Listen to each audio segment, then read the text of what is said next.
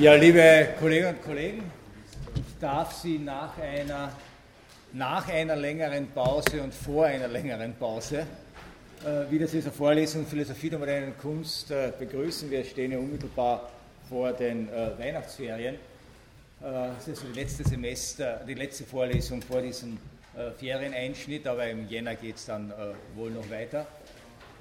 und ich habe das letzte Mal vor 14 Tagen eigentlich na, schon drei Wochen, weil eine Vorlesung ausgefallen ist, die Zeit vergeht rasend schnell, äh, über Arthur Schopenhauers Kunstphilosophie gesprochen, mit dem Verweis auf die Brisanz von Schopenhauers äh, Kunstphilosophie, vor allem für die Entwicklung der modernen Kunst beziehungsweise des Selbstverständnisses der modernen Künstler äh, überhaupt.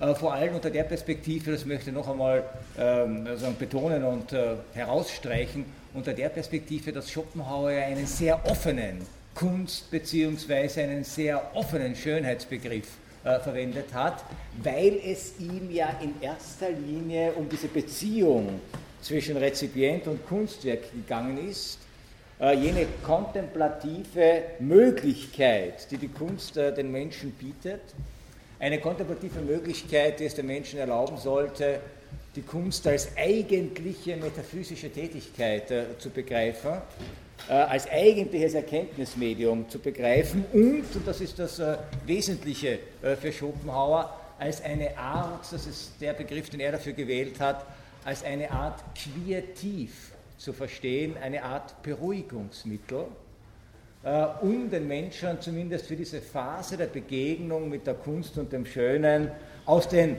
Bedingungen und Nöten des alltäglichen Daseins zu befreien. Äh, Kunst gleichsam als Vorschein auf einen Erlösungszustand oder auf einen Zustand, äh, in dem wir nicht mehr von diesem Satz vom Grunde, wie Schopenhauer die Bedingtheiten unseres Daseins zusammengefasst hat, äh, gezwungen sind, indem wir gleichsam unsere eigenen körperlichen, emotionalen, triebmäßigen Bedingtheiten für einen Moment hinter uns lassen können und offen werden äh, und äh, frei werden für Erfahrungen, die ansonsten der Alltag nicht bietet. Äh, damit wird der Kunst natürlich eine gewisse Exklusivität zugeschrieben. Man könnte fast sagen, ein quasi religiöser Status äh, zuerkannt. Äh, und genau diese Konzeption hat er natürlich dann in den äh, Kunstpraktiken des des also des ausgehenden 19. und frühen 20. Jahrhunderts, genau in dieser Phase äh, der avantgardistischen Kunstbewegungen äh, der frühen Moderne seine deutlichen Spuren hinterlassen, denn dort wird ja jetzt äh, die Kunst und die Möglichkeiten der Artikulation und der Rezeption in der Kunst als jener Bereich, jene Sphäre verstanden, in der sich tatsächlich noch einmal mit der Formulierung von Schopenhauer die eigentlichen metaphysischen Tätigkeiten des Lebens, des menschlichen Lebens abspielen. Das heißt, die entscheidenden Grundfragen nach dem Sinn von Sein, um das so zu formulieren, stellt die Moderne in der Kunst, nicht mehr in der Religion, nicht mehr in der klassischen philosophischen äh, Metaphysik. Die Kunst wird hier äh, durch diese emphatische Hochschreibung, die Schopenhauer vornimmt, oder als einer äh, der, derjenigen, die das äh, vornehmen. Äh, die Kunst wird hier gleichsam zur Erbin, zur legitimen oder illegitimen, darüber kann man streiten, Erbin der Religion genauso wie der Philosophie. Nur in der Auseinandersetzung mit Kunst, nur in der Anschauung des Schönen, nur in der Hervorbringung des Schönen, sozusagen realisiert sich hier die menschliche Möglichkeit in ihrer intensivsten Art und Weise. Äh, ansonsten, also das, was äh, Philosophie, was äh, Wissenschaft, äh, äh, was Religion äh, betreiben, ist gleichsam nicht mehr auf der Höhe der Zeit. Das Interessante bei Schopenhauer ist allerdings, dass diese sozusagen Emphase, die der Kunst entgegengebracht wird, dieser em, em, em, emphatische Bezug zur Kunst, gleichzeitig so aufgefasst wird, dass das Leben in der Kunst und das Leben mit der Kunst und habe das letzte Mal darauf hingewiesen, dass für ihn äh, auch hier die Musik die paradigmatische Kunstform ist, dass das Leben in und mit der Kunst gleichsam die Aufgabe hat, uns selbst von uns zu distanzieren. Ja? Also Selbstvergessenheit als ästhetisches Programm. Wir sollen unsere eigenen Bedürftigkeiten, unsere eigenen Möglichkeiten, letztlich äh, unsere eigenen Nöte und unsere, unsere äh, unser Selbst, also das, was der Wille in uns, mit uns anrichtet, das sollen wir in der Auseinandersetzung mit Kunst äh, vergessen äh, können. Oder wie Schopenhauer äh, es formuliert, und das zeigt, dass er sich schon sehr deutlich klar waren, was ästhetische Strategien äh, bedeuten, die Seligkeit des willenlosen Anschauens. Ja, also das ist, wenn man sich dem Kunstwerk kontemplativ nähert, sich versenkt in eine Kunst, versinkt in eine Konzertaufführung, eine Operaufführung, ein Bild, in einen Film, in ein äh, Buch. Die Seligkeit des willenlosen Anschauens besteht, so Schopenhauer, in einer Selbsttäuschung. Ja, wir können für einen Moment, für zwei Stunden, für einen Abend, für ein Wochenende so tun, als könnten wir die Bedingungen von Raum und Zeit äh, hinter uns lassen und, über, und in einer ganz anderen äh, Welt leben und in einer ganz anderen Welt äh, äh, existieren und in einer ganz anderen Welt erkennen. Das ist schon entscheidend äh, bei Schopenhauer, diese eigentümliche Doppelung von Selbstvergessenheit und trotzdem höchster Erkenntnisintensität. Die Kunst, also Schopenhauer, ist natürlich genau jenes Medium, über das die Vergangenheit, äh, äh, über das die Entfernung, über das die Distanz imstande ist, äh, wieder seine Worte, einen wundersamen Zauber äh, zu verbreiten. Äh, die Kunst ist das Medium, in der wir eine Äh, die Kunst ist das Medium, das ist ein wirklich interessanter Gedanke. Äh, man muss natürlich jetzt äh, ein bisschen zurückgreifen und wissen, dass, ich habe das auch angedeutet, dass Schopenhauer den Menschen ja schlechthin als jenes Wesen definiert hat, das verurteilt ist zu leiden. Wir sind elend und wir sollen es sein, heißt es in Die Welt als Wille und Vorstellung. Und als leidende Wesen, als sterbliche Wesen, als ständig äh, von Hinfälligkeit, äh, von Tod, von Krankheit, von Unglück bedrohte Wesen, äh, ist die Kunst genau das Medium, die es uns erlaubt, sozusagen die Illusion, einerseits die Illusion hervorzubringen, ähm, eine Welt darzustellen, in der es kein Leiden gibt. Und nehmen Sie diese Sätze in all ihrer Konsequenz ernst. Die Kunst ist eine Welt ohne Leiden, auch dann, wenn Leid dargestellt wird, ja, weil sie sich nur in der Ebene der Fiktion bewegt.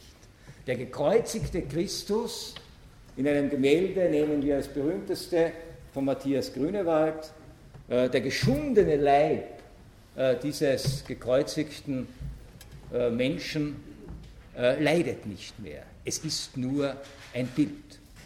Auch wenn Sie leidende Menschen in Dokumentarfilmen sehen, die neueste Art und Weise, uns mit dem Leid in dieser Welt auseinanderzusetzen, diese Menschen leiden nicht mehr in dem Moment, wo wir den Film sehen. Ja. Entweder haben sie schon ausgelitten oder sie leiden nicht mehr oder sie leiden in anderer Art und Weise, die wir nicht sehen. Ja. Aber wir gehen ins Kino, schauen uns den Dokumentarfilm an und halten uns für natürlich auch moralisch äh, dann äh, in gewisser Weise qualifiziert, uns mit diesem Elend der Welt auf diese Art und Weise äh, zu konfrontieren. Äh, wenn Sie eine Literatur, einen Roman lesen, wo Ihnen erschütternde Schicksale vorgeführt werden, äh, dieses Leid ja, sozusagen spielt sich in einer Welt ohne Leiden ab, äh, weil sozusagen die Fiktion als solche diese notwendige Distanz produziert, die es uns ermöglicht, sozusagen dieses Leid wahrzunehmen äh, ohne allerdings, und das kommt jetzt dazu, ohne, und das ist die Bedeutung dessen, was sozusagen ein fingiertes Leid ausmacht, ohne mitleiden zu können und mitleiden zu müssen.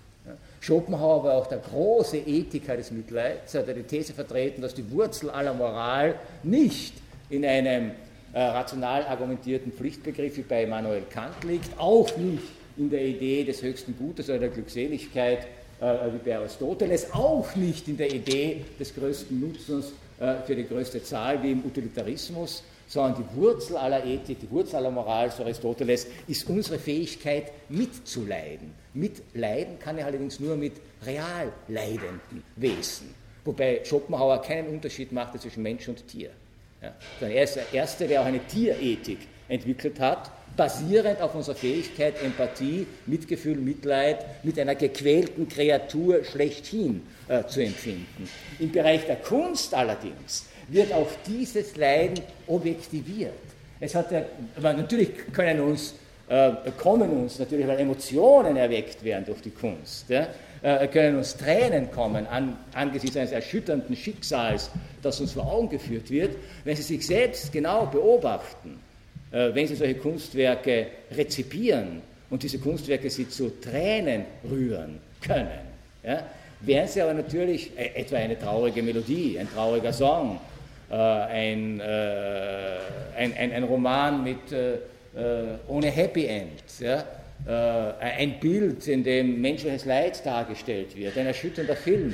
wenn Sie sich selbst genau beobachten, werden Sie bemerken, dass diese Art von Emotionalisierung, die Sie hier erleben, etwas ganz anderes ist als reales Mitleid. Denn es bleibt vollkommen konsequenzlos. Sie müssen ja nicht aufspringen, auf die Theaterbühne hinausstürzen äh, äh, und jetzt die Sterbende des Dämoner äh, umarmen äh, und äh, ihr Entsetzen darüber Ausdruck, ihrem Entsetzen Ausdruck verleihen, äh, dass Othello sie erwürgt hat. Ja? Sie können erschüttert sein, durchaus. Und wenn es eine gute Inszenierung ist und eine hervorragende schauspielerische Leistung, werden sie erschüttert sein. Aber es ist nicht Mitleid. Es ist eine andere Form von Erschütterung, nämlich genau jene reine Form von Erschütterung, äh, die Schopenhauer äh, gleich so eine objektivierte Form auch unserer Emotionalität äh. Denn das, was uns hier vorgeführt wird und was uns erschüttert, ist gleichzeitig uns zutiefst fremd. Es hat ja mit uns nichts zu tun und es darf mit uns nichts zu tun haben. Das ist ja das Interessante, dass diese Leistung der Kunst als äh, die Hervorbringung einer Objektivität, die Hervorbringung von Objekten, von Gegenständen, von Menschen, von Situationen, von emotionen genau darin besteht, dass das lauter Objekte, Emotionen, Gegenstände sind, die uns als solche nicht gegenwärtig sind, sondern die in Distanz äh, sehen äh, zu uns. So fremd unsere Not diesen Dingen gegenüber ist, so fremd ist sie in solchen Augenblicken uns selbst. Das heißt, gerade angesichts der Kunst verschwindet auch unsere eigene Notdürftigkeit im wahrsten Sinn äh, des Wortes. Die Welt ist dann für uns nur noch als Vorstellung vorhanden, also als Imagination, als Fiktion, als Illusion, äh, eben als Bild, als Szene, äh, äh als Musik und als Wille, das heißt als leibhaftiges Leben, als Schmerzerfahrung, als Leiterfahrung, äh, äh, ist diese Welt für einen Moment zumindest äh, verschwunden. Und deshalb ist die Kunst nach Schopenhauer gleichsam in dreierlei Hinsicht so eindringlich funktional zu bestimmen. Sie ist auf der einen Seite äh, äh, für uns ein Medium der Erkenntnis. Sie ist zweitens sozusagen ein Medium ähm, äh, des Trostes, weil gerade sozusagen das Abstand halten können von den eigenen Bedürftigkeiten natürlich auch unendlich tröstlich ist äh, gegenüber den realen ähm, so Leidenserfahrungen, denen wir oder andere Menschen ausgesetzt werden können. Und das Dritte, was ja eigentlich dann äh, naheliegend, aber wiederum paradox ist, genau diese Doppelung von Quietiv, Trost auf der einen Seite, Medium der Erkenntnis, der Anschauung, der reinen Vorstellung auf der anderen Seite, verschafft uns eine ganz besondere Art von Genuss. Nämlich auch hier wiederum ein Genuss, den wir ansonsten in der Welt nicht haben, uns auch nicht zugestehen äh, äh, dürfen, nämlich einen Genuss, wo der Genuss selbst äh, gleich so in höchster Intensität erlebt werden kann, weil er auch als Genuss, so könnte man sagen, fingiert ist. Ja? Man muss, könnte sich einmal allen Ernstes fragen, was genießt ein Mensch, der den Anblick eines gekreuzigten Menschen genießt? Was genießen wir da eigentlich, wenn wir etwa eine, äh, ich bleibe jetzt, weil Weihnachten naht und wir in einem sozusagen christlichen Kontext, äh, äh, also dieses Fest war einmal in einem christlichen Kontext angesiedelt, so muss man es ja heute sagen, bevor es zu einer Konsumorgie wurde. aber abgesehen davon, nicht? Also wenn wir Leidensdarstellungen von Menschen als ästhetische Konfigurationen genießen, und das tun wir, zweifelsohne, was genießen wir dann? Ja? Natürlich genießen wir Virtuosität der Darstellung. Ja? Wir genießen den Eindruck, äh, den das Bild bei uns äh, hinterlässt. Äh, wir genießen vielleicht auch sogar den Schock, äh, den es beim ersten Anblick äh, hervorrufen kann. Aber wir genießen natürlich auch, dass dieses Bild uns die Möglichkeit gibt, Leid zu genießen, wo ich ansonsten nicht genießen kann und nicht genießen darf.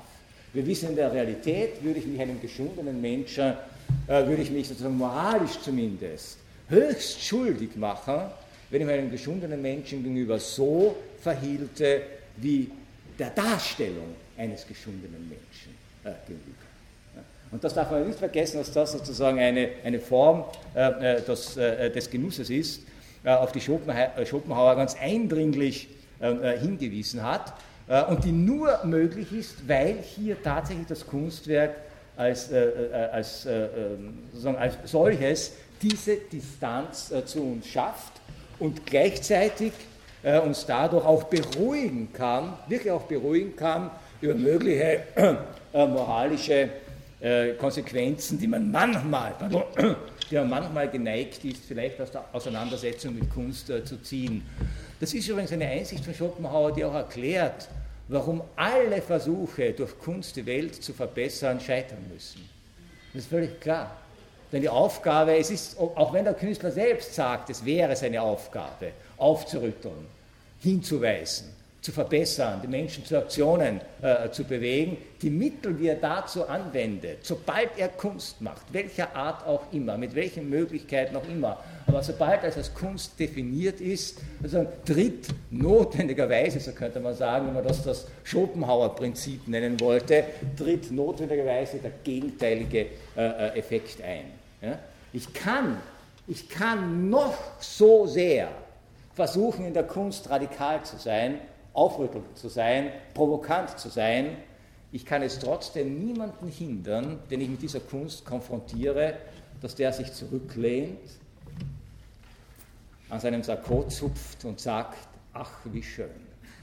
Das können Sie nicht verhindern, weil das die legitime Reaktion ist. Weil das die legitime Reaktion äh, äh auf Kunst ist. Und der Künstler kann nicht sagen, aber ich wollte doch nichts Schönes zeigen. Ja? Es ist einfach dadurch, dass es Kunst ist, in dieser Art und Weise schön. Und das war uns genau dieser Schönheitsbegriff, den äh, Schopenhauer hatte. Er hatte keinen klassischen Schönheitsbegriff mehr. Er hatte nicht mehr die Schönheit äh, sozusagen als Inbegriff von Harmonie, Komposition, Ausgewogenheit, äh, äh Eleganz, Ebenmaß, wie die klassischen Bestimmungen lauteten, sondern der Schönheit, schön war für ihn genau das, was imstande ist, uns in der Vorstellungswelt, in der Imagination so sehr zu faszinieren, dass es uns aus der realen Welt imstande ist, abzulenken, äh, aus dieser realen Welt herauszuziehen, äh, wegzuziehen. Und das tut ein gelungenes Kunstwerk auch dann, wenn es vorgibt, die reale Welt darzustellen. Ja? Das tut es auch dann. Denn dann beschäftige ich mich letztlich nur mehr mit dieser Phase äh, oder mit dieser äh, imaginierten Gestalt äh, des Kunstwerkes. Äh, und Sie alle kennen das Problem. Lesen Sie, lesen Sie Franz Kafkas äh, Erzählung aus der Strafkolonie. Wahrscheinlich eine der brutalsten Geschichten, die die Weltliteratur je hervorgebracht hat. die Geschichte einer unglaublichen Foltermethode, die man sich gar nicht vorstellen mag so richtig, wie es sich wirklich anfühlen würde, wenn einen äh, die Schandtaten begangen hat, äh, durch eine Ecke so lange auf den Rücken geschrieben werden, beziehungsweise in das Fleisch geritzt werden, bis man endlich verblutet. Und trotzdem Generationen, nicht nur von Germanisten, können es mit Enthusiasmus dieser Novelle widmen. Können Sie analysieren nach allen Gesichtspunkten des Aufbaus, der Sprache, der Komposition, der Eleganz, äh, äh, der Folgewirkung. Ja? Moderne Literatur äh, ist ohne diese Erzählung nicht denkbar. Das Oszillieren zwischen Imagination und Realität in dieser Erzählung ist faszinierend. Aber es ist keine missverständliche Deutung dieser Literatur, wenn man sie so liest. Es ist kein Text, der irgendeinen Einspruch gegen Foltermethoden erhebt. Es ist kein Text, der uns in einem menschenrechtlichen Sinn aufmerksam machen will, ähm, äh, was Menschen Menschen imstande sind anzutun. Ja, sondern es ist ein Text, der tatsächlich uns gerade die Erkenntnis über diese Dimension des Menschseins ermöglicht, indem er uns aus den realen Verfasstheiten äh, hinwegführt in eine nur sprachlich generierte, äh, imaginierte Welt, in der die Qual, die dort beschrieben wird, denken Sie noch einmal an diesen äh, Satz von äh, Kierkegaard, der Dichter ist derjenige, der seinen Schmerz herausschreit und das wird zum Wohlklang. Und das ist im Wesentlichen auch die Schopenhauerische äh, äh, äh, These. Die Qual, die dort geschildert wird, wird gleichzeitig zum Genuss, für, den, ähm, wird, zum Genuss für den Leser. Dadurch, aber genau durch diesen Genuss sind wir also imstande, auch über all diese Formen des Leides und des Leidens zu erheben, auch dann, wenn wir uns es in dieser künstlerischen, ästhetischen Form des Schönen, noch einmal das Schöne jetzt als Faszinationsbegriff, nicht als äh, äh, klassischer normativ aufgeladener Begriff, wenn wir uns dieser Form äh, des Schönen überlassen äh, können. Äh, Schopenhauer wusste, das geht nicht ein Leben lang, das geht nicht einmal einen Tag lang, sondern die Kunst ist, äh, sozusagen die Auseinandersetzung mit Kunst, das sind sozusagen die Pausen in, unseres, in unserem Leben, in der wir für einen Moment oder für Momente hinweggetragen werden können, äh, hinein in diese Welt der Vorstellung, heraus aus der Welt des Willens. Das nur noch einmal zur Erinnerung und äh, zur Abrundung dieser Kunstphilosophie äh, von äh, Arthur Schopenhauer, äh, die wie gesagt große Auswirkungen hatte, nicht nur auf die ästhetische Theoriebildung, sondern fast noch mehr, so könnte man sagen, auf die ästhetische Praxis äh, mancher, nicht aller, aber doch einiger äh, moderner Künstler. In der Theoriebildung hat diese Überlegung von Schopenhauer oder haben diese Überlegungen von Schopenhauer natürlich auch ihre Spuren hinterlassen, nicht zuletzt bei seinem mittelbaren Nachfolger, äh, so könnte man sagen, Friedrich Nietzsche. Friedrich Nietzsche, der der zweite große Philosoph des 19. Jahrhunderts war, neben Schopenhauer, der ein absolutes Nahverhältnis zur Kunst hatte, äh, noch wesentlich intensiver als Schopenhauer selbst. Äh, Friedrich Nietzsche, äh, wie Sie wissen, war ja selbst eine Mehrfachbegabung, ähm, wusste selbst nicht, ja, wusste selbst nicht, ob er nicht eher, ob er jetzt vom Studium her war er Altphilologe, von der Profession her könnte man sagen freischaffender Philosoph, von seiner Art des Schreibens her war er hat er sich zum Teil auch selbst eher als Schriftsteller, als Dichter, äh, als Künstler äh, verstanden. Ähm, wenn er von sich selber spricht und sich zuordnet, finden Sie bei ihm Selbstbeschreibungen wie wir Philologen durchaus, das hat er nie verleugnet. Dann aber auch wir Psychologen, hat sich für einen großen Psychologen gehalten, nicht zu Unrecht übrigens. Äh, oder auch wir Künstler. Nie wir Philosophen. Das nur nebenbei. Äh, das Zweite ist, dass äh, Nietzsche in der Tat eine Mehrfachbegabung war. Er hat auch praktisch äh, versucht, eine Kunst, nicht nur jetzt die Literatur auszuüben. Er hat in der Tat nicht nur philosophische und aphoristische Texte, sondern auch lyrische Texte geschrieben, hat eine eigene, also eine antike Gattung, den Dithyrambus, den Festgesang, wiederbelebt, hat Gedichte in unterschiedlichen Formen geschrieben, mit unterschiedlicher Qualität äh, muss man sagen. Einige sind relativ banal, andere sind Weltliteratur äh, äh, geworden. Das Nachtlied aus dem Zarathustra, äh, das Gustav Mahler so kongenial vertont hat, äh, äh, ist in der Tat sozusagen eine der, der, der, der großen lyrischen Innovationen des 19. Jahrhunderts. nein, er war selbst auch Musiker oder hat zumindest versucht, als Musiker zu arbeiten, zu komponieren äh, zu dilettieren, äh, muss man sagen. Und er war ja in jungen Jahren äh, befreundet mit dem modernen äh, Komponisten seiner Zeit, äh, mit Richard Wagner, den Schöpfer sogenannter Zukunftsmusik. Das war äh, Richard Wagner Selbstzuschreibung, der sie nicht für seine Zeit, sondern für die Zukunft komponieren wollte, was bis zu einem gewissen Grad auch gestimmt hat. Nicht? Wagner wird ja noch immer aufgeführt und gerne gehört und äh, Nietzsche, der in Schweizer, also Wagner musste ja, äh, Richard Wagner war ja einer der Dresdner Revolutionäre des Jahres der Jahre 1848, 49 gewesen. Er hat also als Radikaldemokrat und Republikaner äh, begonnen, äh, damals schon äh, Kapellmeister äh, und musste dann nach den niedergeschlagenen Aufständen dieses Revolutionsjahres ins Schweizer Exil flüchten äh, wo sich auch Nietzsche äh, befand, der schon in extrem jungen Jahren, im zarten Alter von 23 Jahren, äh, eine Professur an der Universität Basel für alte Sprachen bekommen hatte. die er nicht sehr lange inne gehabt hat, weil er sie zum Teil aus gesundheitlichen Gründen zurücklegen musste und zum Teil, weil er sich wissenschaftlich unmöglich gemacht hatte, durch sein erstes Buch, das von der, heute würde man sagen, Scientific Community zerrissen worden ist und also sozusagen als, als äh, wissenschaftlicher Nonsens äh, bezeichnet wurde.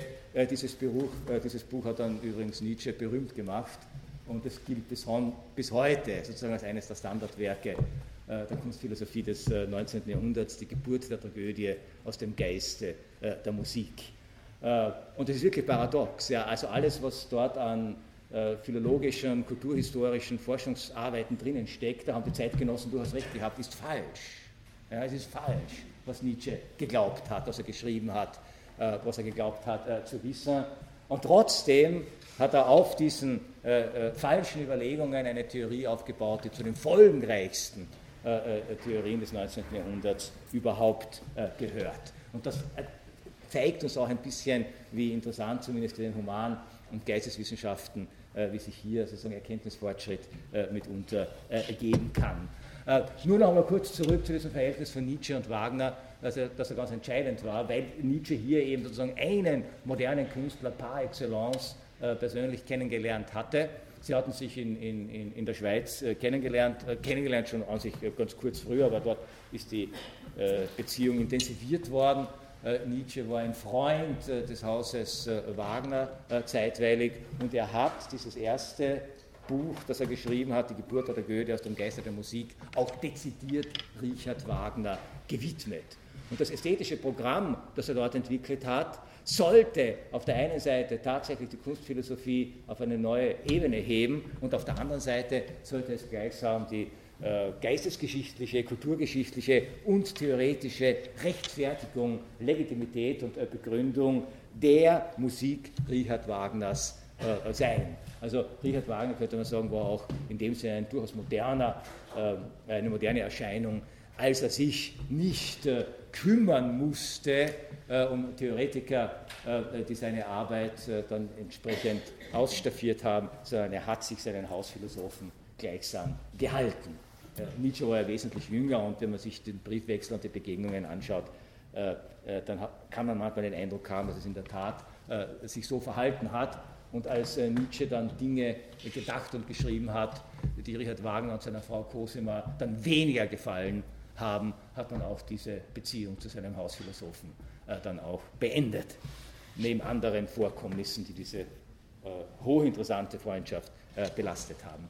Äh, Nietzsche übrigens, der Richard Wagner wirklich verehrt und geliebt hat, ist er nie losgekommen von ihm und hat sozusagen während seines äh, weiteren Lebens sich immer wieder mit Richard Wagner beschäftigt äh, zunehmend kritisch, zunehmend hasserfüllt, zunehmend äh, verzweifelt, aber immer mit einer sehr, sehr, so könnte man sagen, äh, enttäuschte Liebe verschafft einen wirklich scharfe Blicke, äh, äh, wie Sie wissen, mit einem sehr, sehr scharfen Blick auch auf die Probleme, äh, die die Musik Richard Wagners und die auch die Figur Richard Wagners dann letztlich dargestellt haben.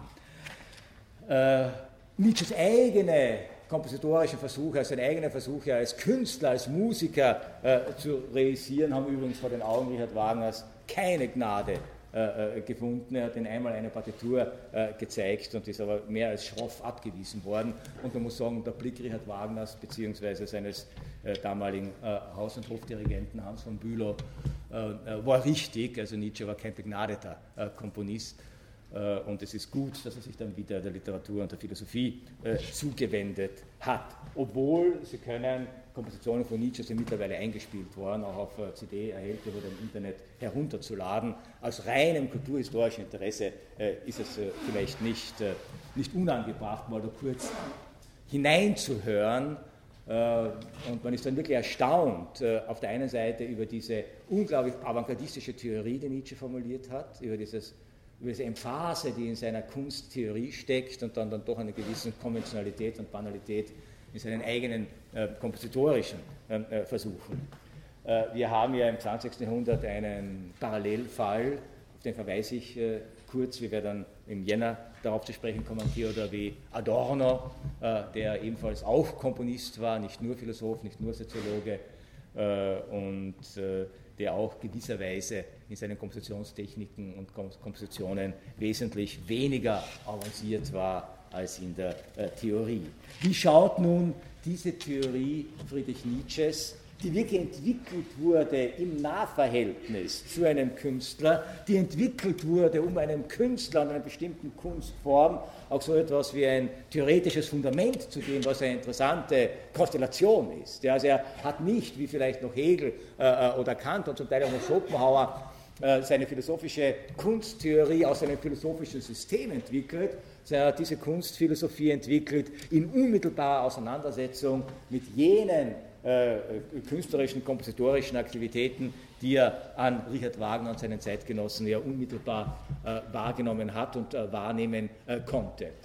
Äh, das Erste, was, äh, glaube ich, ganz entscheidend ist, wenn man das Vorwort, das eben Richard Wagner gewidmet ist, dieser Schrift über die Geburt der Tragödie aus dem Geiste der Musik liest, da stellt Nietzsche in Nutze sein natürlich von Schopenhauer inspiriertes äh, äh, äh, Programm dar, aber gleichzeitig mit einer noch radikaleren äh, äh, Pointe. Denn nicht nur äh, wird hier die Kunst und namentlich die Musik zur eigentlichen metaphysischen Tätigkeit, sondern in dieser Vorrede Richard Wagner gewidmet findet sich der auf den ersten Blick vielleicht unglaublich provozierende und auch gleichzeitig schwer verständliche äh, äh, Satz, nur als ästhetisches Phänomen ist das Dasein und die Welt ewig gerechtfertigt. Mehr kann man der Kunst wirklich nicht zutrauen. Sie ist es, die überhaupt das Dasein und die Welt rechtfertigt. Nur aus der Perspektive der Kunst gewinnt, das ist sozusagen die Lesart äh, äh, dieser Sentenz, nur aus der Perspektive, Perspektive der Kunst gewinnt das Dasein und die Welt ihren Sinn. Wie ist das äh, zu verstehen? Äh, Nietzsche spielt hier natürlich auf eine alte Debatte an, die letztlich seit der Antike äh, geführt wurde, die seit Leibniz unter dem Stichwort Theodizee äh, bekannt ist, nämlich genau diese Frage, die auch Schopenhauer umgetrieben hat und die die Menschen immer schon umgetrieben hat, wie lässt sich die Existenz eines äh, gütigen Gottes äh, mit der Realität der Übel und des Leidens in der Welt äh, in Einklang bringen. Ich gehe jetzt nicht auf die Theodizee-Debatte ein, sondern Nietzsche macht klipp und klar oder stellt klipp und klar fest, es gibt keine Möglichkeit, den Zustand der Welt, so wie sie ist, aus irgendeiner religiösen oder moralischen Perspektive zu rechtfertigen. Was immer Sie anlegen wollen, ja, wie immer Sie die Versuche starten wollen, äh, ob Sie jetzt religiös argumentieren und sagen, ja, also Gott hat den Menschen frei gemacht, deswegen gibt es so viel Übel und äh, da kann Gott leider nichts mehr machen, äh, äh ob Sie geschichtsphilosophisch äh, argumentieren, wie Hegel getan hat, natürlich, also momentan ist alles noch grauenhaft aus der Welt passiert, aber äh, die Geschichte hat das Prinzip des Fortschritts und aus der Perspektive des Fortschritts ist das Elend jetzt zu rechtfertigen, übrigens noch immer die gängigste, die gängigste äh, Argumentationsfigur, äh, die wir auch gegenwärtig natürlich ohne mit der Wimper zu zucken äh, verwenden. Warum müssen wir jetzt eigentlich sparen? Damit zukünftige Generationen, von denen kein Mensch weiß, ob sie die Klimakatastrophe überleben werden, keine Schulden haben werden. Ja? Das heißt, jetziges Elend äh, jetziges Elend, jetzige Not, jetzige äh, Einschränkungen, äh, jetzige Kriege, äh, äh, was auch immer Menschen sich gegenseitig antun können, Ausbeutungen, auch Naturzerstörungen, werden in der Regel gerechtfertigt. Nicht, weil man sagt, das ist jetzt gut, das sagt ja auch keiner, ja? Äh, sondern man sagt, es ist jetzt notwendig in Hinblick auf eine bessere Zukunft. Das heißt also, die bessere Zukunft, die gelungene Zukunft, das Himmelreich, äh, das auf die Erde geholt wurde, aber nicht hier und jetzt verwirklicht werden kann, wird als historische Zukunftsperspektive anvisiert. Äh, und von daher äh, soll das, was jetzt passiert, gerechtfertigt werden. Das ist natürlich eine Täuschung. So lässt sich das nicht wirklich rechtfertigen. Äh, und es tröstet niemanden, der jetzt leidet, äh, äh, wirklich, dass man ihm sagt, du musst jetzt leiden, damit in 50 Jahren dieses oder jene auf dieser Erde nicht passiert oder nicht passieren wird, wenn man ehrlich zu sich. Also das funktioniert nicht. Politische Rechtfertigungen, ja, die mit Utopien arbeiten, jetziges Elend zu rechtfertigen mit dem Hinblick sozusagen auf Utopien, die vielleicht irgendwann einmal ähm, äh, wenn überhaupt in den Horizont des Machbaren rücken werden, äh, ist äh, im besten Falle dumm, im schlimmsten Falle tatsächlich zynisch. Diesem Zynismus des Utopismus wurden ja auch Millionen und Abermillionen Menschenleben geopfert, wie Sie wissen in der Geschichte der Moderne. Nein, das funktioniert alles nicht. Es gibt keine politische, keine moralische, keine theologische Möglichkeit, sozusagen das Dasein in seiner Verfasstheit wie wir es erleben und leben müssen, äh, zu rechtfertigen. Es gibt nur eine einzige Möglichkeit, dieses Dasein zu rechtfertigen, so Nietzsche, wenn wir es als ästhetisches Phänomen auffassen. Denn wenn wir es als ästhetisches Phänomen auffassen, dann hat es seinen Sinn und seine Wertigkeit in sich selbst, wie ein Kunstwerk. Dann fragen wir nicht nach einem Wozu und äh, Wohin, und dann legen wir vor allem keine moralischen Maßstäbe an, weil die Kunst keine moralischen Maßstäbe verträgt. Wir legen auch keine religiösen Maßstäbe an, weil die Kunst keine religiösen Maßstäbe äh, verträgt. Obwohl, äh, Nietzsche hat das so kokett formuliert in dieser Vorrede, natürlich diese Konzeption des Daseins als ästhetisches Phänomen natürlich auch ihre religiösen Konnotationen hat. Er spricht davon, man müsste die Welt so betrachten, wie ein Künstlerschöpfer Gott die Welt betrachten würde. Wir haben ja nur deshalb ein Problem, äh, wenn man im theologischen Horizont bleibt, wir haben ja nur deshalb ein Problem mit der Frage, wie kann Gott also so ruhig schlafen angesichts der Übel äh, in dieser Welt, die er produziert hat, weil wir uns Gott als eine moralische Instanz vorstellen. Stellen wir uns einmal Gott als Künstler vor. Da muss man doch sagen, wow, das ist wirklich gelungen, was er gemacht hat. Ja? eine Welt, in der so spannend ist wie in unserer, ja, wo ein ständiges Kommen und Gehen ist, ein ständiges Entstehen und Vernichten, äh, wo äh, sozusagen immer irgendwas passiert auf, äh, auf dieser Erde, äh, dass alle Kriterien äh, von einer sozusagen gelungenen ästhetischen Konzeption erfüllt. Ja, es ist tragisch und es ist komisch. Man kann lachen äh, und man kann weinen. Es gibt unglaublich viel Elend und es gibt unglaublich viel Höhenflüge. Es gibt Triumphe und es gibt Niederlagen. Es gibt vor allem Tod und Leben und den Kampf um Tod und Leben, das Spannendste überhaupt, was man auf eine Bühne bringen kann. Unter der, unter der Perspektive muss man sagen, ist die Welt sozusagen ein unglaublich spannendes, gelungenes Kunstwerk und sie trägt als Kunstwerk die Rechtfertigung in sich. Ja. Sie fragen ja auch nicht, wenn Sie eine äh, Tragödie ähm, äh, sich ansehen oder einen Film sich ansehen, Sie fragen ja auch nicht, ich bleibe jetzt bei dem Beispiel, äh, was ich vorhin erwähnt habe, äh, Sie sind jetzt schon in dieser Sphäre äh, äh, eingeübt, Sie fragen ja auch nicht, durfte Othello des Dämono eigentlich erwürgen? Hätte man ihn nicht hindern müssen äh, daran. Nein, Sie wissen, es ist ein Theaterstück. Als ästhetisches Phänomen ist es natürlich gerechtfertigt, was hier auf dieser Bühne äh, passiert. Moralisch kann man sagen, äh, ja, ist auch eine interessante Frage. Ja. Man kann sagen, darf man überhaupt jemanden bei Eifersuchtsverdacht erwürgen? Äh, man kann fragen, war der wirklich so dumm, dass er auf diese Intrige äh, des Jago reingefallen ist. Darf jemand, der so dumm ist, so eine verantwortungsvolle Position haben? Ja, ist, ist ja klar. Nicht? Also, der, der, äh, das war ein, ein, ein hochrangiger äh, Militär ja, und fällt auf eine simple Taschentuchintrige äh, herein. Geht es wirklich so zu in der Welt der Mächtigen? Sind die so leicht auszutricksen? Fallen die so leicht aus Eitelkeit? Ja? Äh, weil sie es nicht ertragen, dass es Nebenbuhler geben könnte, äh, so leicht auf jede Verführung äh, herein. Diese Fragen können Sie alle stellen. Und diese Fragen sind auch alle legitim, aber sie sind legitim im ästhetischen Rahmen. Sie kämen nie auf die Idee zu sagen, es ist also wirklich moralisch höchst zweifelhaft, was Othello hier macht. Wir geben Shakespeare doch den Rat, dieses Stück umzuschreiben. Ja? Solche Figuren dürfen eigentlich nicht vorkommen Ja, ganz im Gegenteil, wir sind froh, dass es solche Figuren gibt und dass wir sozusagen diese immanente und innere Logik haben, die uns gleichzeitig natürlich auch etwas aussagen über unsere eigene Verhaltensweise, über unsere eigene Emotionalität, unsere eigene Anfälligkeit, sowohl für Eifersucht als auch für Intrigen, äh, wie Sie wissen, die aber nur so funktionieren, weil sie als ästhetisches Phänomen wahrgenommen werden können.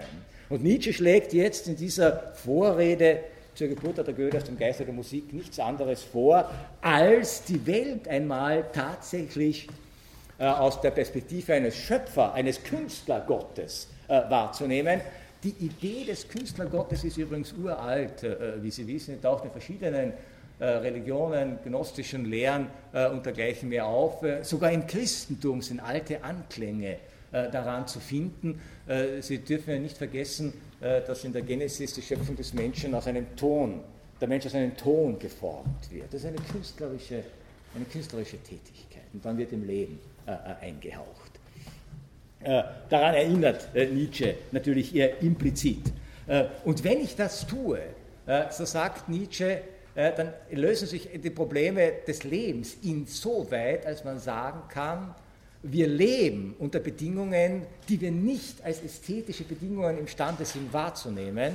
Wir haben sozusagen ein anderes Bewusstsein als derjenige, der sozusagen aus der Künstler-Gott-Perspektive äh, diese Welt sieht. Wir leben ungefähr so mit unseren individuellen Sorgen, Leiden äh, und Nöten wie die gemalten Figuren auf einem Schlachtengemälde die auch kein Bewusstsein davon haben, dass es nicht darum geht, ob er leidet, wenn er blutet, sondern dass es darum geht, ob er aus kompositorischen Gründen ins richtige Eck platziert ist. Das ist die Frage, die wir in einer Schlachtengemälde stellen. Wie ist die Komposition? Wo passt er hin? Ergibt das ästhetisch äh, gesehen eine äh, gewisse äh, Stimmigkeit? Nicht wie geht es dem hier einzelnen ähm, äh, Gemalten mit seiner äh, Verwundung.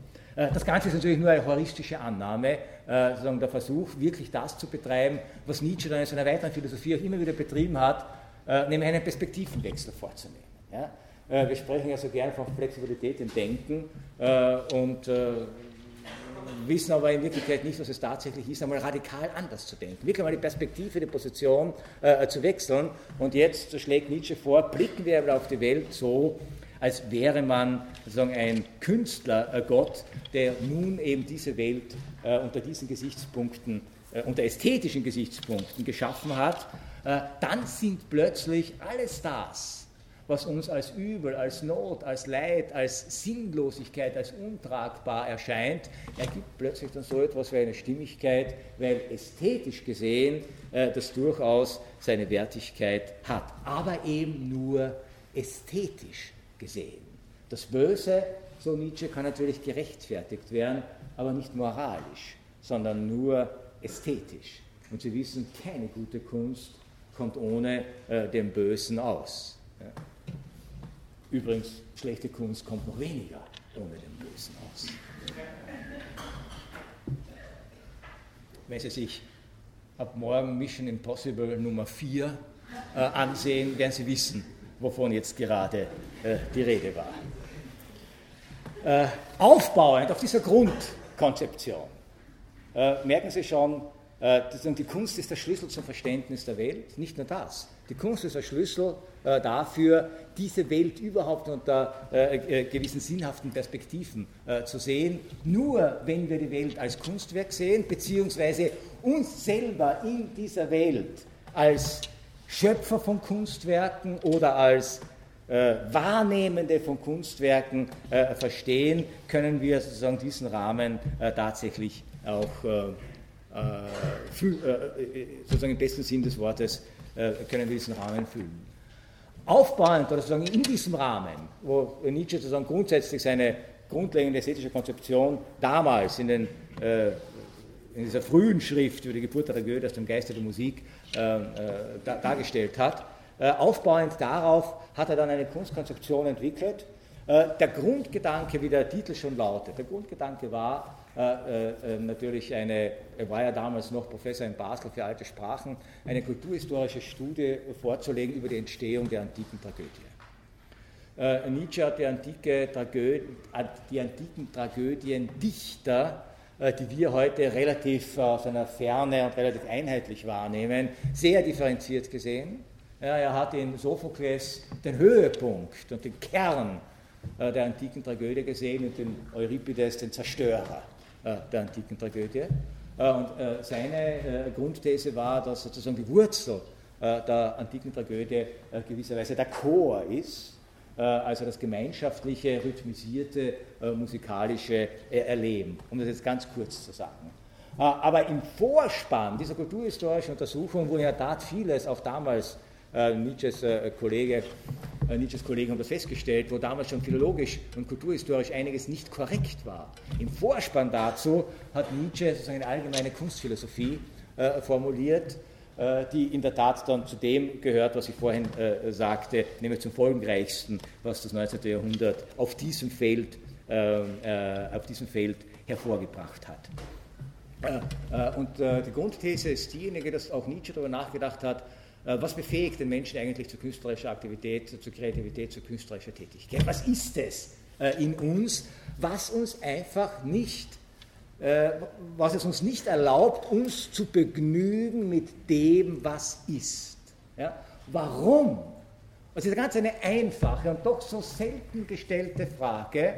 Warum haben, seit wir Dokumente haben von zu Bewusstsein erwachten Menschen, Warum haben diese Menschen von allen Anfang an offensichtlich nicht nur das Bedürfnis gehabt, sondern auch die Fähigkeit äh, äh, gehabt, entweder ihre Wirklichkeit zu verdoppeln oder überhaupt nicht wirkliche Wirklichkeiten, also Fiktionen, Illusionen, äh, Imaginationen äh, zu erschaffen. Warum begnügen wir uns nicht mit dem, was ist? Ja? Warum begnügen wir uns nicht damit, einen Wald einen Wald sein zu lassen und ihn zu erleben? Warum? Oder ein Tier ein Tier sein zu lassen und es zu erleben? Warum muss ich versuchen, es auf einer Höhlenmal, Höhlenwand noch einmal abzubilden? Ja? Woher sozusagen dieser, dieser Drang, dieser Zug, diese Sehnsucht, ähm, äh, sozusagen in gewisser Weise sich selbst, seine Wirklichkeit und seine Wirklichkeitserfahrung in mehrfacher Hinsicht zu überschreiten ein Gedanke, der natürlich immer wieder thematisiert äh, worden ist. Aristoteles etwa hat versucht, das relativ einfach zu erklären, indem er einem Menschen einen angeborenen Trieb zur Nachahmung äh, unterstellt hat. Ja, wir sind sozusagen Wesen, die gar nicht anders können, äh, mag sozusagen das Spiel mit der so Sozialisation durch Spiel äh, zu tun haben, als bestimmte Dinge nachzuahmen, noch einmal äh, äh, zu tun. Und wir haben, und gleichzeitig sagt Aristoteles, wir haben auch eine unbändige Lust, einen Genuss daran, wenn man etwas Nachgeahmtes sieht. Ja? Und äh, natürlich, Sie können es jederzeit an sich selbst beobachten, dass da wohl etwas stimmt. Ja? Der Bundeskanzler hält eine Rede im Parlament. Fünf Sätze aus dieser Rede, wortwörtlich, wiederholt einen Abend später ein Kabarettist. Sie lachen sich zu Tode. Als der Bundeskanzler die Rede gehalten hat, haben sie sich nicht zu Tode gelacht. Warum nicht? Ja? Es ist die Nachahmung, die ihnen Genuss verschafft. Ja? Und gleichzeitig offensichtlich auch so eine Anspielung ist auf diesen Urtrieb, wie Aristoteles äh, hier unterstellt, dass eben gelungene Nachahmungen oder die Möglichkeit zur Nachahmung, die Lust an der Nachahmung äh, uns tatsächlich zutiefst innewohnt. Das war nicht Nietzsches Theorie, sondern Nietzsche hat eine andere Theorie äh, äh entwickelt äh, die ähnlich folgenreich war wie diese Nachahmungs- oder Mimesis-Theorie aus äh, Aristoteles äh, Poetik, die im Wesentlichen auch eine Theorie der Tragödie ist, die Nietzsche natürlich gekannt hat, das ist eine Frage. Äh, Nietzsche hat eine Theorie entwickelt, es gibt im Wesentlichen zwei Wurzeln der Kunst, die in unserer menschlichen Verfasstheit drinnen stecken, die zu unserer menschlichen Verfasstheit gehören. und die eine dieser Wurzeln ist wirklich interessant äh, eine dieser Wurzeln, sagt Nietzsche, wie kann es anders sein, äh, ist natürlich der Traum. Wir sind Wesen, die träumen können. Und wir sind Wesen, die sich an ihre Träume zum Teil zumindest erinnern können. Und jetzt überlegt Nietzsche, und er ist meines Erachtens einer der Ersten, der das tut, äh, er überlegt und stellt sich die Frage, was passiert eigentlich in einem Traum? der Traum, so Nietzsche, ist doch die Urerfahrung dessen, dass wir imstande sind, Welten zu kreieren, die keine Beziehung oder die sozusagen keinen oder einen anderen Realitätsgehalt haben als die Wirklichkeit, in der wir ansonsten leben. Und das war ja ein Phänomen, das äh, Völker und Kulturen, äh, Menschen aller Zeiten berührt hat, das Verhältnis von Traum und Wirklichkeit. Ja. Wie verhalten sich Traum und Wirklichkeit? Welche Bedeutung hat das geträumte Leben, das nicht das wirkliche Leben ist, für das wirkliche Leben und das wirkliche Leben äh, für das geträumte Leben? Deshalb seit alters her das Phänomen der Traumdeutung etwa das er dann der verschwiegene Nietzsche-Leser Sigmund Freud äh, zur höchsten Meisterschaft äh, äh gebracht hat. Ja. Äh, äh, der Traum sozusagen als die Urerfahrung dessen, dass wir in einer Welt leben können, die nicht identisch ist mit unserer Wirklichkeit, die eine fiktionale Welt ist. Eine Traumwirklichkeit. Diese Traumwirklichkeit erkannte schon Nietzsche, hat allerdings sozusagen ihre eigenen, ihre eigenen Gesetzmäßigkeiten und natürlich kann Nietzsche, oder hätte man jetzt auf diesen Überlegungen von Nietzsche auch so etwas, nicht nur eine Kunsttheorie aufbauen können, sondern auch eine Theorie äh, äh, des Traumes. Äh, nämlich, äh, Nietzsche hat schon etwas erkannt, äh, was dann später Freud ja in der Tat sehr intensiv beschrieben und analysiert hat. Es gibt so etwas, eine eigene Traumlogik. Sie kennen das Phänomen, sie träumen etwas und im Traum erscheint ihnen das alles extrem stimmig, was da passiert. Ja, dann wachen sie auf und denken, das war Blödsinn. Ja, was, das passt ja alles nicht zusammen. Aber im Traum hat es tatsächlich eine kongruente äh, Stimmigkeit. Das ist übrigens dasselbe Phänomen, ja, dasselbe Phänomen, das wir natürlich angesichts von Kunstwerken haben. Dass wir ihre implizite Stimmigkeit imstande sind wahrzunehmen, zu genießen und zu bewundern, auch wenn sie gemessen an der Logik oder an den Logiken unserer Wirklichkeit vollkommen unsinnig sein. Ja? Äh, das ist das eine. Der Traum hat sozusagen eine gewisse immanente äh, Arbeitsweise, eine immanente Logik. Das zweite, was äh, schon Nietzsche festgestellt hat, was auch hochinteressant ist, ich habe wirklich versucht, das an meinen eigenen Träumen zu überprüfen. Mir ist es nicht gelungen, diese Nietzsche These zu widerlegen. Vielleicht äh, gelingt es Ihnen oder haben Sie andere Traumerfahrungen? Nietzsche hat äh, sozusagen äh, unterstellt, es gibt keinen Traum, in, der, in dem wir nicht selbst vorkommen. Ja? Man ist selber immer Akteur äh, im Traum. Ja, egal mit welchen Figuren es mal zu tun hat, egal welchen Verschiebungen und Verdichtungen, wie das später Sigmund Freud genannt hat, diese Figuren unterliegen. Ja, egal, Sie alle kennen das Phänomen, äh, es taucht im Traum eine Person auf, die schaut aus wie ihr Vater, ihr Mutter, ihr Lehrer, ihr Professor, ist aber ganz jemand anderer oder umgekehrt, das kommt alles vor. Ja, aber Sie selber sind immer beteiligt, Sie selber sind immer da, Sie sind als Ich.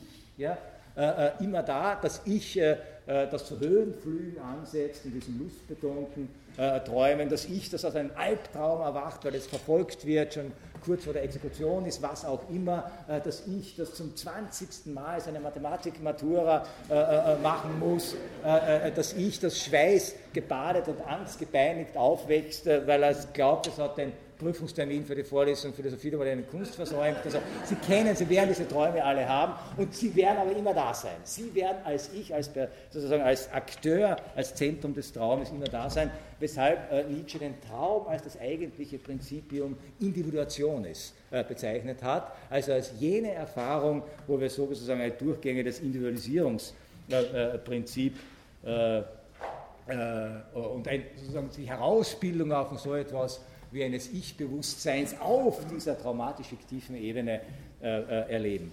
Drittens, so Nietzsche, und da unterscheidet sich übrigens jetzt ganz, ganz stark äh, von Sigmund Freud, äh, und das finde ich hochinteressant, ja, die waren ja zeitlich nicht so weit äh, äh, auseinander. Nietzsche stirbt im Jahr 1900, er äh, fällt äh, sozusagen 1888, äh, 1889 in geistige Umnachtung. Freud veröffentlicht genau im Todesjahr Nietzsches, nämlich 1900, veröffentlicht Freud seine Traumdeutung,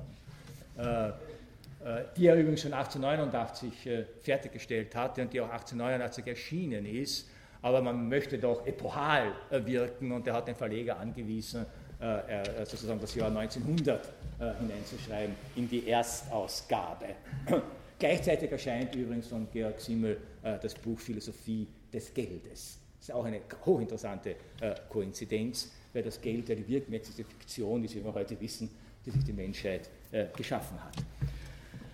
Äh, worin sich Freud, oder besser gesagt, worin sich Nietzsche in seiner Traumbegrifflichkeit von Freud unterscheidet, Nietzsche nahm tatsächlich an, dass der Traum jener Bereich ist, und für ihn war das natürlich wichtig, weil das für die Kunst genauso galt, jener Bereich ist, in der es keine, ja, keine Berücksichtigung äh, moralischer Normen, Vorschriften äh, äh oder Überlegungen gibt. Im Traum ist sozusagen tatsächlich alles möglich.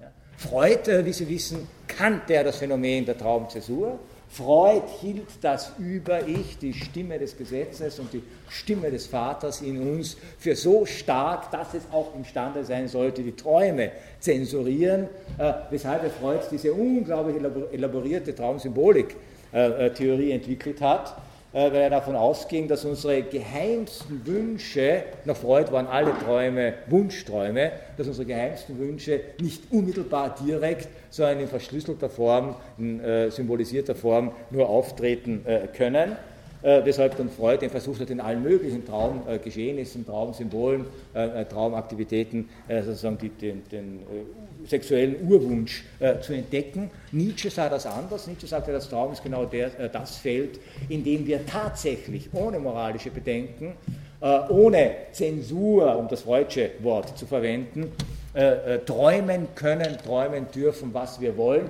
Und interessanterweise führt Nietzsche äh, gerade den Inzesttraum als äh, Bestätigung dafür an.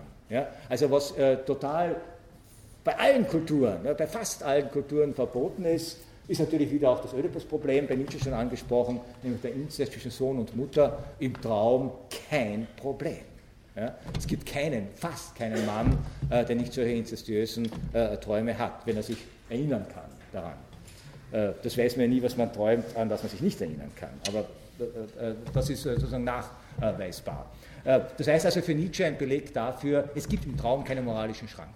Und das ist, sozusagen, ist eine Parallelerfahrung auch zur Kunst. Und das vierte jetzt, und das alles Entscheidende für Nietzsche, der Traum ist sozusagen die ursprünglichste Erfahrung der Bildung von Fiktionen, also die Urquelle von Kunst. Denn im Traum ist sozusagen jeder Träumende, im Traum ist jeder Träumende quasi ein Künstler. Es, er entwirft eine Welt, er entwirft Geschehen, äh, er entwirft Handlungen, er entwirft Spannungen, äh, er entwirft äh, äh sozusagen Ereignisse unglaublichster Art in seinem schlafenden äh, Kopf. Und die Erinnerung an einen Traum ist dann gleichsam sozusagen die Urerfahrung der Erinnerung an nicht wirkliche äh, Wirklichkeiten. Und Kunst sozusagen könnte man ja als eine Form der nicht wirklichen Wirklichkeit äh, beschreiben. Das heißt also Traum, der Traum als die eine Urquelle äh, der Kunst, als die eine Urquelle, nicht die einzige. Äh, Nietzsche hat sozusagen diese Traumerfahrung äh, mit dem Namen eines antiken Gottes äh, belegt, äh, mit dem Namen Apollos. Apollo, der Gott des Lichts, Apollo, der Gott des, der, der, der, Sonne, Apollo auch der Gott der bildnerischen Kräfte, Apollo auch in der Antike der wahrsagende Gott, denken Sie an das Apollo-Heiligtum in Delphi, äh, und der Traum eben auch als, äh, wie ich vorhin schon andeutete, welche Beziehungen hat das, sind Traumereignisse äh, gleich so Vorgriffe auf die Zukunft, erlauben sie etwas über uns selbst zu sagen. Die Welt des Traums nannte Nietzsche apollinisch und die davon abgeleiteten Künste nannte er apollinische äh, Künste. Es sind genau jene Künste, die gleichsam diese Prinzipien des Traumes äh, weiter verfeinern, in Kunstformen übersetzen. Es sind die, äh, die, die, die bildhaften Künste, es sind die Künste, die eine gewisse Form von Klarheit und äh, Durchsichtigkeit haben. Es sind die Künste, die eine eigene, äh, ganz stark ausgeprägte und dann letztlich auch reflektierbare, nachzeichnbare, immanente Logik äh, und Stimmigkeit haben. Es sind die Künste, die ganz stark eben mit dieser Scheinwelt als Scheinwelt, als fiktionale Vorstellung operieren, die ich mir gleichsam entgegenstellen kann, so wie ich mich an einen Traum erinnern kann ihn versuchen kann zu protokollieren, ihn versuchen kann äh, aufzuzeichnen und hier dann ein eigenes äh, äh Tableau von fiktionalen Erfahrungen ähm, äh, äh, vorlegen kann. Es ist letztlich der das apollinische Prinzip, das das Prinzip der Ich-Wertung ist. Das sind, sind, jene Kunstformen, in denen ganz stark sozusagen auf Individualität, auf Individualisierung, also auf das Ich in der Kunst äh, hingewiesen wird. Das ist das lyrische Ich, das Ich im Roman, die Künstlerpersönlichkeit, die durchschimmert in all diesen Aktivitäten. Das Zweite, die zweite entscheidende Urerfahrung, äh, die sondern zur Kunst weiterentwickelt worden ist, äh, nach Nietzsche, äh, man könnte fast sagen, ist bis zu einem gewissen Grad das Gegenteil des Traumes. Es ist, so er, wie sehr hier aus Erfahrungen aller Art sprach, bleibe mal dahingestellt, es ist der Rausch, die Erfahrung des Rausches. Was ist aber die Erfahrung des Rausches? Es naht ja auch der Jahreswechsel. Ich möchte jetzt nicht empfehlen, gleichsam als Selbsterfahrungsakt zu dieser Vorlesung, sich in diesen Rauschzustand in allzu äh, äh, exzessiver Weise zu versetzen. Aber ich nehme an, Sie werden entsprechende Erfahrungen haben. Nietzsche machte nämlich in der Tat keinen Unterschied zwischen einem Rausch, einem Rauschzustand, der durch äh, Narkotika hervorgerufen wurde, äh, durch künstliche Substanzen wie eben äh, Wein, Alkohol, Drogen aller Art und jenen Rauschzuständen, die in der Erfahrung angeblich verwandt miteinander sind und den Rauschzuständen, die durch andere, unter Anführungszeichen jetzt, nicht künstliche Techniken hervorrufen kann, äh, durch Bewegung des Körpers, Sie kennen also Geschwindigkeitsrausch, durch Tanz vor allem, durch Mitvollziehen von Rhythmen. Und für Nietzsche äh, ganz, ganz entscheidend durch kollektive Erfahrungen. Ja, also diese Rauschzustände, die eine Menschenansammlung hat, die einen gemeinsamen Rhythmus äh, unterworfen ist, ob das jetzt der Rhythmus bei einer Demonstration ist, wo man bestimmte äh, Sprüche skandiert, ob das der Rhythmus ist, der auch eine Band vorgegeben äh, wird, die hier äh, äh, aufspielt, ob das Rhythmen sind, die naturinduziert sind, wenn man sich, was weiß ich, durch, durch, durch, körperliche Bewegungen gegenseitig in einen Rhythmus bringt, der vom Schunkeln äh, am Biertisch angefangen bis zur berühmten Welle, äh, die durch die Fußballstadien äh, geht. Das sind lauter Formen von mehr oder weniger intensiven Rauschzuständen, die nach Nietzsche im Wesentlichen charakterisiert werden müssen durch zwei Aspekte. Zwei Aspekte, nämlich auf der einen Seite den Verlust individueller Bewusstseinskontrolle. Das ist, das ist, die Hauptaufgabe des Rausches, ist es, die individuelle Bewusstseinskontrolle zu lockern bzw. überhaupt aufzuheben. Bis hin zu dem Punkt, dass man nach einem Vollrausch hinterher sagt, ich weiß nicht mehr, was ich gestern getan habe. Ich, sozusagen, da ist das individuelle Bewusstsein vollkommen ausgelöscht. Ja? Äh, meistens ist es noch ein bisschen da und dann sagt man halt, das war furchtbar, aber ich war betrunken. Ja? Also man hat sofort auch die moralische Entschuldigung dafür. Ich konnte das nicht mehr kontrollieren. Ich konnte das nicht mehr kontrollieren. Das heißt, ich war in einem Rauschzustand. Das heißt, ist das Gegenteil, ja, das Gegenteil des Prinzipium Individuationis äh, des Traumas. Ja. Im Rausch soll nicht das Ich gebildet werden, äh, sondern im Rausch soll das Ich verschwinden. der Genuss im Rausch besteht nicht darin, dass ich weiß, wer ich bin, sondern der Genuss im Rausch besteht darin, dass ich vergessen darf, wer ich war.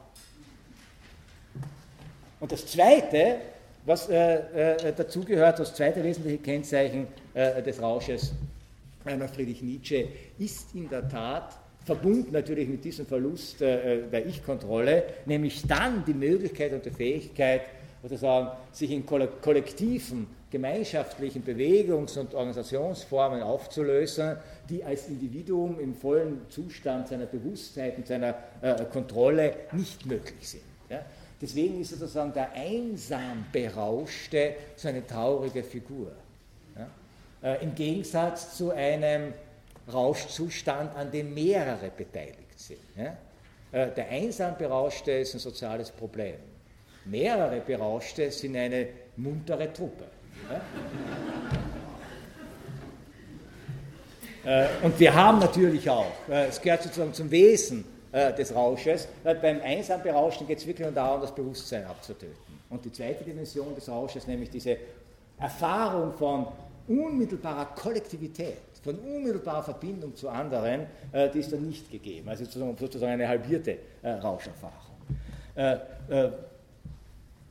Was Nietzsche damit intendierte, war natürlich genau dieses Spannungsfeld, das uns Menschen kennzeichnet, äh, dass wir auf der einen Seite natürlich Individuen sind, individuelles Bewusstsein haben, Ich-Bewusstsein haben, Ich-Stärke und Ich-Kontrolle und auf der anderen Seite diese tiefe Sehnsucht, genau dasjenige, was uns durch die kulturelle Evolution äh, mitgegeben wurde, an Ich-Werdungsmöglichkeiten, zumindest tendenziell und ab und zu auch wieder zu verlieren und uns dem Rausch der Verbindung mit anderen in orgiastischen Organisationsformen aller Art äh, aufzulösen. Äh, Nietzsche spricht da in höchsten Tönen von wonnevollen Verzückungen, von der Versöhnung zwischen Mensch und Mensch und Mensch und Natur, die in solchen Orgien, äh, äh Rauschorgien, äh, gefeiert werden kann, von Frühlingsgefühlen, äh, die hier äh, durchbrechen. Und er nennt das Ganze oder benennt das Ganze, wie könnte es anders sein, mit dem Namen jenes antiken Gottes, der stellvertretend für Rauscherfahrungen aller Art stand, nämlich Dionysos das Dionysische äh, für Nietzsche ist jene zweite Urkraft, aus der das künstlerische äh, Streben und Schaffen erwächst, nämlich das Rauschhafte, eine Form von Kreativität aus Bewusstlosigkeit, äh, eine Form von Kreativität in Kollektivität. Und alle jene Kunstformen, ja, die solche Dimensionen des Rauschhaften haben, ja, wo man sich selbst wirklich als Individuum verlieren kann, äh, sind auch Nietzsche dionysische äh, Kunstformen. In erster natürlich die Musik und der Tanz, wo das sozusagen unmittelbar äh, auf der Hand liegt. In, Im Weiteren natürlich alle Formen von Rhythmisierungen, die gleichsam so etwas, so etwas wie ein kollektives Einstimmen in diesen Rhythmus ähm, ähm, sagen, erlauben. Und im Gegensatz zum Apollinischen wo der Träumende sich gleichsam als Kreator, als Schöpfer einer fiktiven Welt erstmals erfährt. Ja? Und man könnte sagen, es ist eine Form von Künstlertum, diese Rolle des Kreators immer wieder zu spielen und gleichsam immer wieder Träume nicht nur äh, äh im Schlafzustand äh, äh, zu erleben, sondern tatsächlich in der eigenen Daseinsrealität diese mit Träumen zu versetzen, indem Geschichten erzählt werden, indem Bilder gemalt werden, äh, indem äh, Stories konstruiert werden, äh, indem äh, Theaterstücke geschrieben werden. Im Gegensatz dazu erfährt sich der Berauschte in dieser kollektiven Ekstase nicht als Künstler, denn er verliert ja auch jedes individuelle Bewusstsein, sondern, das ist das Interessante, er erfährt sich als Kunstwerk, als Teil eines Kunstwerks, als Teil einer rhythmisierten, gestalteten, rauschhaften, einander äh, gleichsam inspirierenden und sich selbst auflösenden äh, Bewegung. Oder mit den Worten von Nietzsche, die höchst pathetisch sind, unter dem Zauber des Dionysischen schließt sich nicht nur der Bund zwischen Mensch und Mensch wieder zusammen, auch die entfremdete, feindliche oder unterjochte Natur feiert wieder ihr Versöhnungsfest mit ihrem verlorenen Sohne, dem Menschen. Dass Menschen im Vollrausch Bäume umarmen sollen, ist ja, glaube ich, nichts Neues. Der Mensch, so Nietzsche weiter, ist nicht mehr Künstler, er ist Kunstwerk geworden, die Kunstgewalt der ganzen Natur zur höchsten Wonnebefriedigung des Ureinen, also jenes fingierten Künstlergottes, offenbart sich hier unter den Schauern des Rausches. Man spürt schon, dass Nietzsche, obwohl er am Anfang, er sprach von dieser Duplizität, von dieser Gedoppeltheit des Apollinischen und des Dionysischen, das klare, rationale, traumartige, traumbildartige, konstruierte, logisch, auch wenn es eine Traumlogik ist, ist es eine Logik.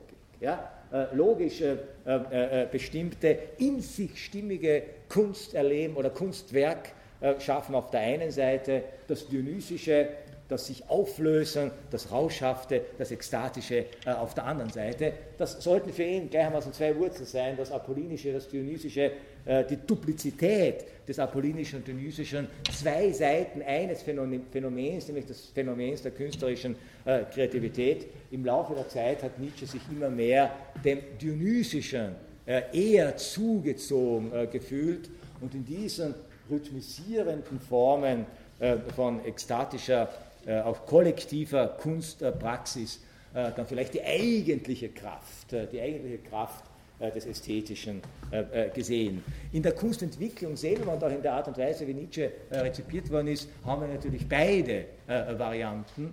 Wir haben natürlich sowohl Literaten, die sich in einer ganz großen Klarheit auf Nietzsche versucht haben zu beziehen. Und die haben natürlich dann vor allem äh, die Musiker äh, und, und, die Tänzer, die natürlich fasziniert sein mussten äh, von dieser Kunsttheorie, die ihnen ja nicht nur eine wunderbare Theorie für ihre eigene künstlerische Praxis gegeben haben, sondern gleichzeitig die Kunst auf der einen Seite zu den Urerfahrungen menschlichen Daseins stilisiert haben. Denn was kann ursprünglicher sein als der Traum und der Rausch, wenn man die Rauscherfahrung sozusagen auch auf frühkindliche Erfahrungen äh, des Einsseins mit, den Nahrungs, mit der Nahrungsquelle, sagen wir es mal so, äh, interpretieren. Und auf der anderen Seite ist die Kunst auch gleichzeitig die letzte Äußerungsform des Menschen, die es ihm erlaubt, ein Dasein zu verstehen und zu rechtfertigen, das unter allen anderen Perspektiven nicht verstehbar und nicht rechtfertigbar ist. Äh, Nietzsche hat seine Position zur Kunst übrigens, ich äh, schließe sozusagen diesen Gedanken noch mit einigen, zwei, drei äh, Bemerkungen ab. Nietzsche hat seine Position zur Kunst äh, mannigfaltig geändert. Er hat also wirklich auch selber seine Perspektiven immer wieder geändert. Er hat eine Phase gehabt, wo er den Künstler und sich selbst als Künstler äh, durchaus verachtet hat. Das war auch die Phase, wo er dann äußerst kritisch, äh, um nicht zu sagen polemisch bis, bis ins Äußerste mit Richard Wagner umgegangen ist.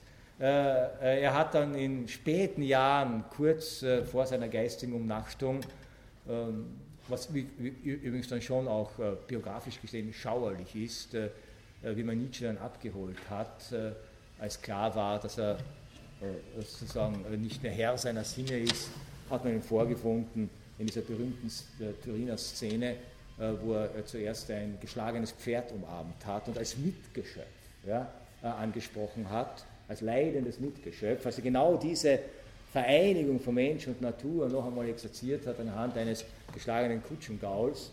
Äh, und dann hat man, nachdem er da einiges Aufsehen erregt hat, hat man dann doch sich entschlossen, ihn abzuholen oder abholen zu lassen und hat ihn in seinem Hotelzimmer, Hotelzimmerchen muss man sagen, vorgefunden, nackt tanzend. Ja, also wirklich nackt tanzend, im Begriff sozusagen jetzt des Dionysischen, äh, sozusagen in letzter biografisch-tragischer äh, äh, äh, Variante. Aber er hat zwischendurch, ja, äh, äh, wie gesagt, seine Positionen zur Kunst immer wieder neu bestimmt und reflektiert, hat dann kurz vor dieser Phase des Zusammenbruchs noch einmal seine alten Texte gelesen, hat sich selber bezichtigt, vielleicht die Dinge allzu enthusiastisch gesehen zu haben und dieser, wie er es nannte, Artistenmetaphysik, also das die Metaphysik der Künstler, diese Artistenmetaphysik, zu viel äh, Gewicht äh, gegeben zu haben. Er hat aber, sozusagen an einem Kern äh, seiner Theorie mehr oder weniger mit Abstrichen immer festgehalten, die sich mehr oder weniger aus dieser ursprünglichen Anlage dieses Buches über die Geburt der Goethe aus dem Geiste der Musik herausdestillieren lässt, die einerseits Schopenhauerisch inspiriert, Schopenhauerisch inspiriert ist, aber andererseits doch ganz einen anderen äh, Akzent setzt, nämlich die Frage, warum entwickeln wir überhaupt Kunst? Ja, schon einerseits aus dieser Lust am Traum, also Lust am Rausch, aber warum brauchen wir das? Warum brauchen wir das? Und wir brauchen es deshalb, äh, so Nietzsche, und da unterscheidet er sich äh, äh, dann doch äh, deutlich äh, äh, von, von Schopenhauer, wir brauchen es deshalb, weil wir Illusionen brauchen. Und warum brauchen wir Illusionen? Weil wir die Wahrheit nicht aushalten. Die Kunst ist im Gegensatz zu Schopenhauer äh, für Nietzsche kein Medium der Wahrheit, wohl ein Medium der Beruhigung, wohl ein Medium der Ablenkung, wohl ein Medium sozusagen, dass man sich in fiktive Welten äh, zurückziehen kann, aber wir brauchen diese, dieses Medium, wir brauchen diese Lust an der Illusion, wir brauchen diese Illusionen, weil wir ansonsten die Wahrheit über uns erbärmliches, endliches, kurzes, äh, vollkommen bedeutungsloses Dasein nicht aushielten. Wollte man sich wirklich, ja, wollte man sich wirklich äh, sozusagen der ganzen Wahrheit seiner Existenz stellen, äh, so äh, Nietzsche mit einem Wort von Schopenhauer übrigens, äh, dann müsste uns ein metaphysisches Grausen befallen. Es wäre furchtbar. Ja, das tun wir nicht. Ja, deshalb brauchen wir die Illusionen.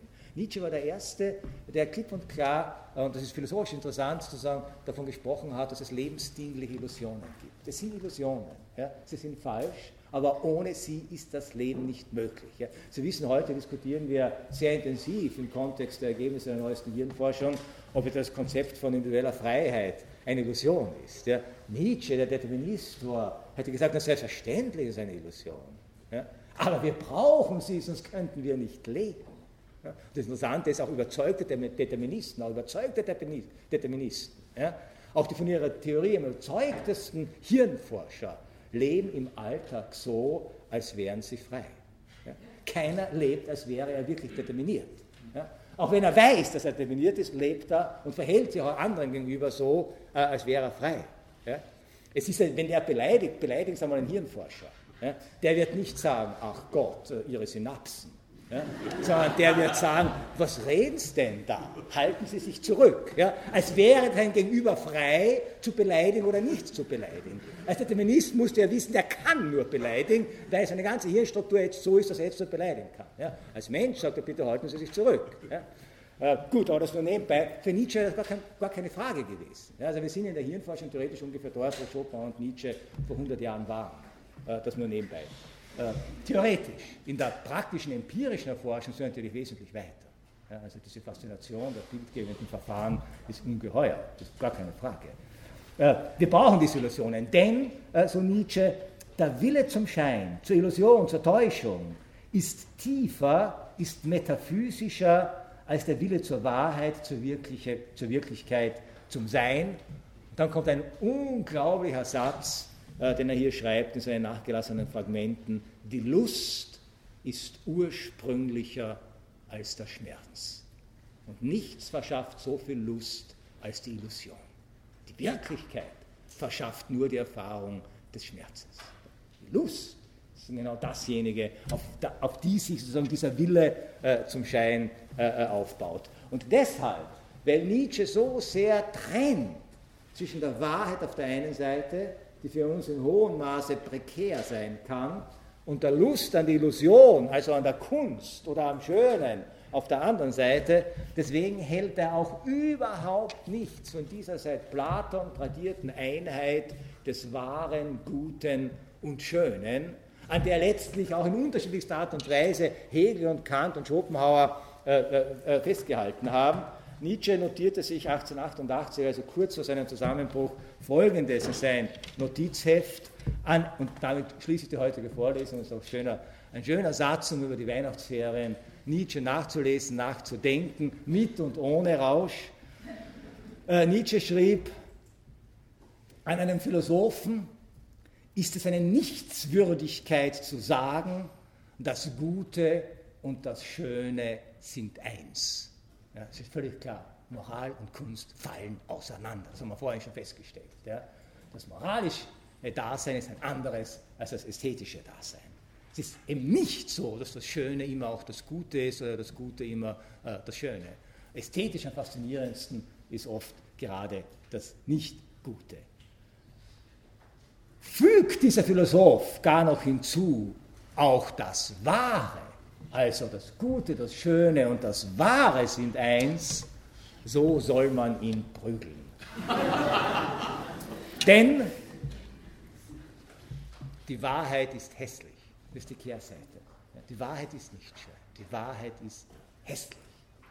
Und deshalb, äh, äh, äh, so Nietzsche, äh, äh, sind, sind, diese Geschichten der Erkenntnis und der Erkenntnismöglichkeiten äh, immer auch so zwielichtig. Und das geht von der Sündenfallgeschichte bis zu Platons Höhlenausgängen. Ja? Die Wahrheit ist nicht wirklich etwas Schönes. Und jeder, der schon mal ernsthaft ein Problem, das ihn wirklich interessiert, die Wahrheit erfahren hat, äh, wird äh, äh, wissen, dass man also hier es in der Tat nicht mit schönen und guten Dingen zu tun hat. Die Wahrheit ist hässlich, das werden wir Kinder des Euro in den nächsten Monaten erfahren. Und dann kommt, und dann kommt die Conclusio, die Nietzsche daraus zieht. Wir haben die Kunst, damit wir an der Wahrheit nicht zugrunde gehen.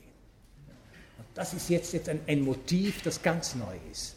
Die Kunst ist genau jenes Medium, jene Strategie, die es uns ermöglicht, unter Bedingungen zu leben und, überzule und, und, und zu überleben, unter denen wir ohne Kunst erbärmlich zugrunde gehen müssten. Nietzsche schreibt der Kunst eine eindeutige, man könnte fast sagen, äh, äh, ja, vitalistische Funktion zu. Sie dient ausschließlich unserem Überleben und sie kann deshalb unserem Überleben dienen, weil sie eben Fiktion, weil sie Illusion, weil sie nicht wahr ist. Wir bedürfen der Unwahrheiten der Kunst, um überleben zu können, weil wir mit den Wahrheiten nicht leben äh, könnten.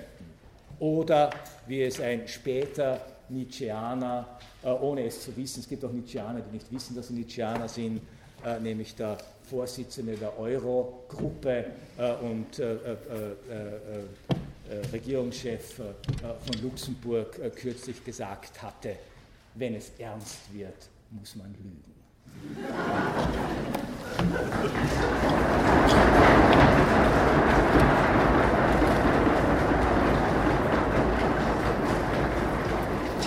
Jean-Claude Juncker äh, war das, äh, das, äh, das Video, wo er das gesagt hat, ist ein Hit auf YouTube. Also macht die Runde.